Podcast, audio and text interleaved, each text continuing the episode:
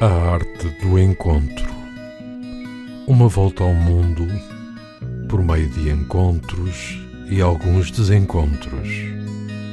Viagens, culturas, pessoas e emoções. Um programa de Mariana Gentil, aqui na RLX, Rádio Lisboa.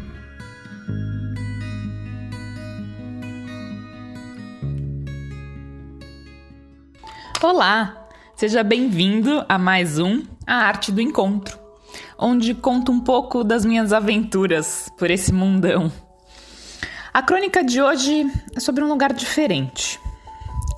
Diferente não só por ser pouco conhecido, mas foi uma experiência diferente de tudo que eu já vivi. Eu não sei dizer, até hoje, se eu gostei ou não do Azerbaijão. É um povo com uma história sofrida, uma mistura inusitada de russos e turcos, de fortuna e miséria, do amanhã e do ontem. Devo dizer que tive encontros menos agradáveis, mas outros honestos e genuinamente encantadores. E vou contar sobre um deles. Vamos a isso. O encontro com Fátima. Acordar às 5 da manhã quando estamos de férias é sempre fácil. O dia estava todo planejado. Sair cedo de Baku, em direção aos Cáucasos, para caminhar por 10 quilômetros nas montanhas e conhecer alguns pequenos vilarejos típicos. A capital do Azerbaijão é tudo o que se espera de uma cidade enriquecida pelo petróleo. Grandes avenidas banhadas com lojas de luxo e envoltas em prédios de arquitetura parisiense, imitando mesmo a Cidade da Luz. A essa hora da manhã, ainda há pessoas nos diversos restaurantes 24 horas da cidade. Nosso carro não é como os de luxo que transitam pelas veias ainda pulsantes da cidade. O estofado cheirava um pouco a mofo e o vidro da frente estava rachado. O guia reage à minha cara de assustado e diz: Precisamos de carros firmes. As estradas não são muito boas. Ele nos apresenta Yusuf, motorista experiente para navegar pelos tortuosos e estreitos caminhos até as montanhas. Rapidamente, os arranha-céus e avenidas largas ficam para trás. Yusuf não gosta de economizar no acelerador. Eu aperto o apoio na porta do carro e piso fundo em um travão imaginário, à medida que espreito o velocímetro a subir dramaticamente. Pergunto sobre limites de velocidade. Ninguém controla isso aqui, mas fique tranquila que Yusuf é o melhor motorista do país. O guia diz isso com um sorriso, mas o sangue já não circula na minha mão de tão forte que eu seguro no apoio. A paisagem muda na mesma velocidade do carro. Os prédios parisienses dão lugar a bancos de piquenique na beira da estrada e os Porsches são substituídos por Ladas, de todas as cores. Parece que mudamos de país, mas foi só a saída da bolha enriquecida de Baku. Algumas frenagens bruscas empurram meu coração para a boca, mas depois de algumas horas estamos finalmente na estrada de terra em meio às montanhas. Menos confortável para as minhas nádegas, mas muito mais confortável para o meu coração. A longa caminhada de 10 quilômetros começa em um vilarejo pequeno. Menos de 100 pessoas vivem ali. Muitas mulheres estão do lado de fora de casa, abanando seus grandes tapetes coloridos, quase como num ritual. Quando nos veem, param para observar. Não é comum aparecerem turistas por aqui. Aceno e elas devolvem o gesto entre comentários sussurrados e sorrisos discretos. Estarão a tentar adivinhar de onde sou e o que me trouxe aqui? Não sei se é só comigo, mas eu tenho a mania de criar mundos fantasiosos para estranhos no meio da rua, imaginando suas histórias e tentando adivinhar suas conversas. Estarão elas a fazer o mesmo comigo? Começamos a subir por uma estrada de gravilha, que rapidamente desaparece. O vento forte alivia o calor do sol, e preciso prender os fios de cabelo que parecem chicotes no meu rosto. Sinto todos os músculos da minha perna trabalharem na subida íngreme e de tempos em tempos peço uma pausa para recuperar o fôlego. As montanhas nos abraçam por todos os lados, cobertas por um manto verde, onde a neve costuma estar no inverno. Após algumas horas de caminhada, começo a sentir fome. E o guia me diz para não me preocupar, pois vamos almoçar na casa de Fátima, ali, no meio dos Cáucasos. Fátima não fala a minha língua, nem eu a dela, mas tivemos tantas conversas. No início, tímida, suas bochechas cheias de saúde não se moviam para dar lugar a um sorriso. Sua expressão era sempre séria mas seus olhos eram gentis. Seu cabelo estava escondido por um pano preto, preso com um nó, bem no topo da cabeça. Suas mãos rechonchudas serviam o chá com a leveza que só o treino intenso, intenso permite. Nos comunicamos por olhares, por gestos, por palavras soltas. Não a entendo, mas a compreendo, e ela a mim.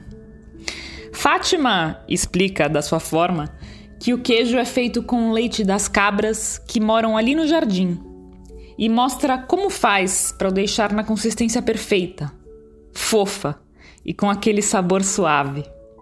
Fico com vergonha de pedir mais, mas é dos queijos mais deliciosos que já provei. Quando a refeição acaba, saio para o jardim da casa. Seu marido está sentado em uma cadeira de madeira com um cigarro preso entre os lábios. Usa um chapéu, mas sua pele denuncia anos de trabalho debaixo do sol. Depois de décadas morando no mesmo lugar, ele ainda aprecia a vista das montanhas de seu quintal. A rocha parece ter sido arranhada por um gato gigante, seus sulcos perfeitos interrompendo o verde que o verão traz. Sento-me lá fora um pouco para tentar apreciar o ar puro. Mas o guia me avisa que é hora de voltar. Ainda há um longo caminho de volta para a capital. Olho para Fátima e ela abre os braços para me receber em seu peito. Quando me afasto, vejo pela primeira vez os dentes amarelados, destapados, em um sorriso genuíno, daqueles que toda cara sorri sem vergonha, só repleto de alegria. Na volta para Baku, tento não me preocupar muito com a velocidade do carro. Fecho os olhos para tentar memorizar o rosto de Fátima e de seu marido. Memorizar os gestos e olhares, o sabor do queijo e do chá, o carinho do seu abraço. Somos de mundos diferentes, mas partilhamos sentimentos, vivências, comoções. Partilhamos a vontade de nos expressar, de falar sem palavras. Partilhamos carinho e gratidão. Nossos mundos se encontraram nesse dia e deixei um pouco do meu mundo ali com ela, assim como levo um pedacinho do dela comigo até hoje. Bom, como eu mencionei no começo do programa, eu tive algumas experiências menos agradáveis no Azerbaijão, mas na crônica eu resolvi focar apenas naquele encontro que me transformou, né? Não foi só a generosidade da Fátima e o cuidado ao me receber na sua casa que tornou esse encontro tão especial. Foi a forma que a gente achou de nos conectarmos, mesmo sem falar a mesma língua. Foi ver a rigidez do rosto dela se desfazer num sorriso e ver sua guarda baixar ao me apertar em seus braços. Foi ver que dois mundos tão diferentes podem sempre partilhar emoções em comum. Eu deixo você hoje com a música Don't Stop Believing, do Journey, como uma lembrança que mundos diferentes podem sempre se encontrar. E espero você no próximo A Arte do Encontro.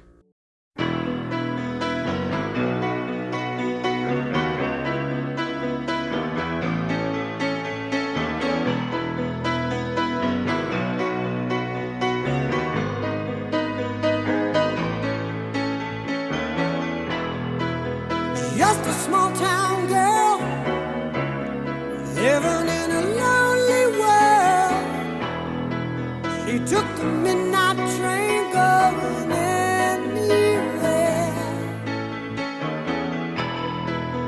Just a city boy, born and raised in South Detroit.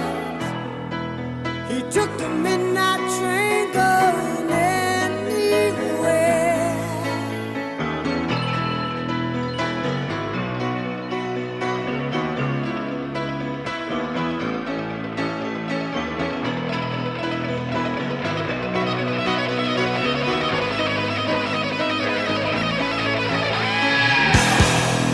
A singer in a smoky room. A smell of wine and cheap perfume.